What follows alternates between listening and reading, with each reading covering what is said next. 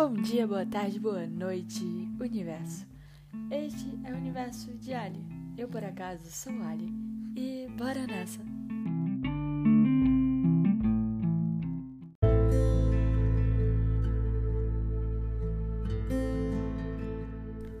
Episódio de hoje: Procrastinação. Palavrão que aprendi há poucos anos. Procrastinação. Estava pensando sobre isso as coisas que deixei para depois, e o depois de fato nunca chegou, ou os projetos brilhantes que marquei um dia, mas o dia durou mais do que o imaginado. Então, nessas idas e vindas de pensamentos, pensei também sobre pessoas incríveis, brilhantes, que procrastinam e acabam fazendo nada. De que adianta grandes ideias, mas nenhum feito? Então recordei-me sobre textos, textos meus. Então concluí que provavelmente existem textos que levarei ao túmulo ou que passeiam livres ao vento. Textos os quais nunca escrevi, morreram antes de nascer e ficaram sendo assim, eternos dias marcados no calendário de calendários jogados no lixo de aniversários passados. Nesses pensamentos, acho que já se foi o tempo de esperar o amanhã. É que talvez, talvez não exista mais amanhã.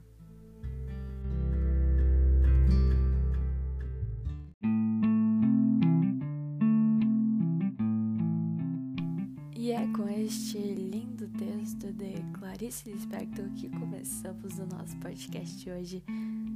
Ah, brincadeira. este podcast, como veem, eu acho que dá pra perceber, ele é meu. Ah, pois bem, eu criei ele essa quarta é, quando algo me ocorreu. O que me ocorreu é o calendário eu percebi que já era quarta e me assustei. Me assustei porque eu havia planejado coisas para fazer no dia, só que quando eu vi já era de noite.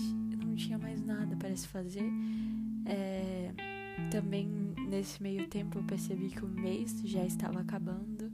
Junto eu percebi que já estávamos caminhando para o mês 8, que é agosto que no caso já é hoje. Sim, hoje oficialmente é dia 1 de agosto de 2021, de madrugada, porque eu sou dessas. Tá, voltando aqui ao raciocínio. Pois bem, é, nesse meio caminho eu me assustei Me assustei com tudo o que havia passado e eu sentia que eu não havia feito nada, por mais que eu houvesse feito bilhões de planos e sonhos e missões e eu me senti sobrecarregada mesmo não ter, tendo feito nada. É, chegou quarta, eu tinha me preparado para gravar o áudio para o podcast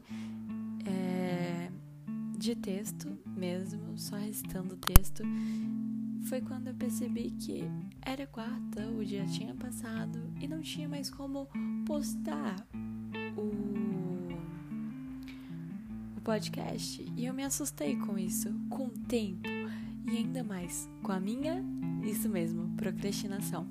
Eu me assustei com isso, porque quando você procrastina, parece que você não vê o tempo passar.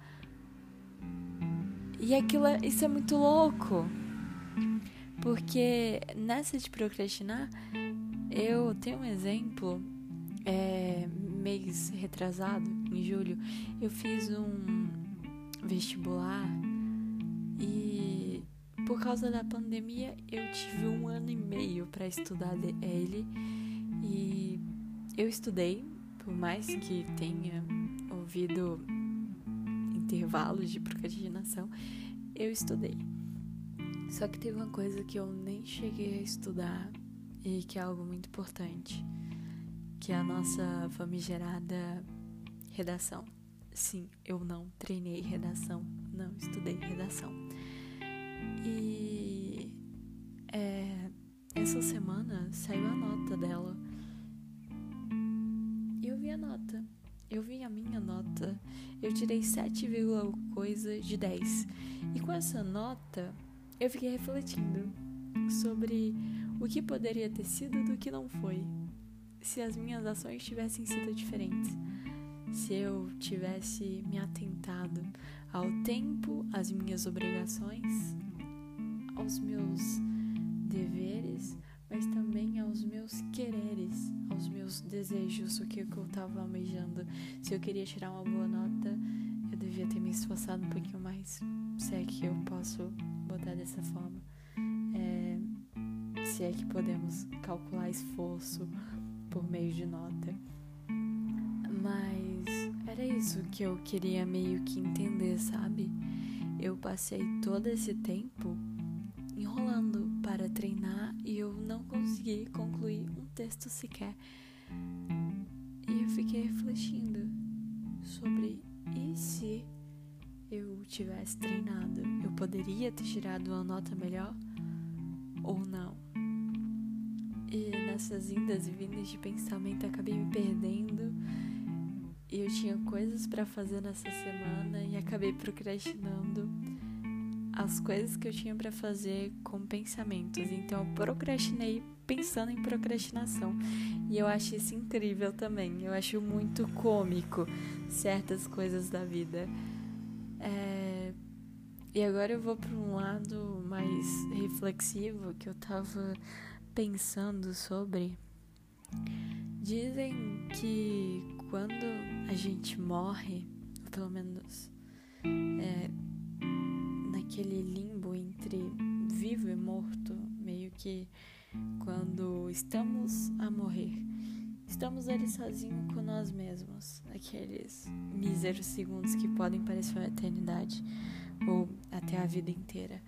É, quando estamos por morrer ou morremos, estamos sozinhos com nós mesmos. Seja o que se, sei lá o que significa você mesmo. É, é algo só, algo sólido, palpável, é algo líquido que nos escorre pelos dedos, ou é algo gasoso que nem sequer conseguimos sentir. E aí a gente fica refletindo sobre e eu tava pensando que nós somos não só nós, não só nossos amores ou nossos medos, não somos só o que fizemos, mas também somos o que não fizemos, o que não conquistamos, somos os nossos arrependimentos e nossa amargura, amargura, amargo, amargo, amargura. Obrigada, gente. Então, é, somos tudo isso, somos a nossa história inteira e não só nossa história inteira, mas a história de todos os outros que vieram antes da gente. Sobre somos o que não fizemos, sobre nossas procrastinações. Somos tudo o que fizemos e tudo o que não fizemos. E a nossa história ela é marcada pelo que deixamos para depois. Seja um trabalho, seja uma declaração, um texto, seja tudo o que for. É, nessa de textos e criações eu também pensei sobre artistas, artistas que criam sem criar, é, criam, mas não criam para mostrar a alguém, mas para mostrar a si próprio e dessa forma fugir de algo. É, eu tenho, por exemplo, nem tudo o que, eu criei eu escrevi. Na verdade, eu acho que a maior parte das minhas criações eu não escrevi. A maior parte dos meus escritos eu joguei fora. E é engraçado isso. Os pensamentos e ensaios que a gente vai criando sobre coisas que a gente vai pensando e textos mirabolantes que a gente vai escrevendo na nossa própria cabeça que nunca sequer toca o papel, nunca sequer chega aos ouvidos de outra pessoa, de, de outra pessoa. E nessa é, eu digo que eu recito ao vento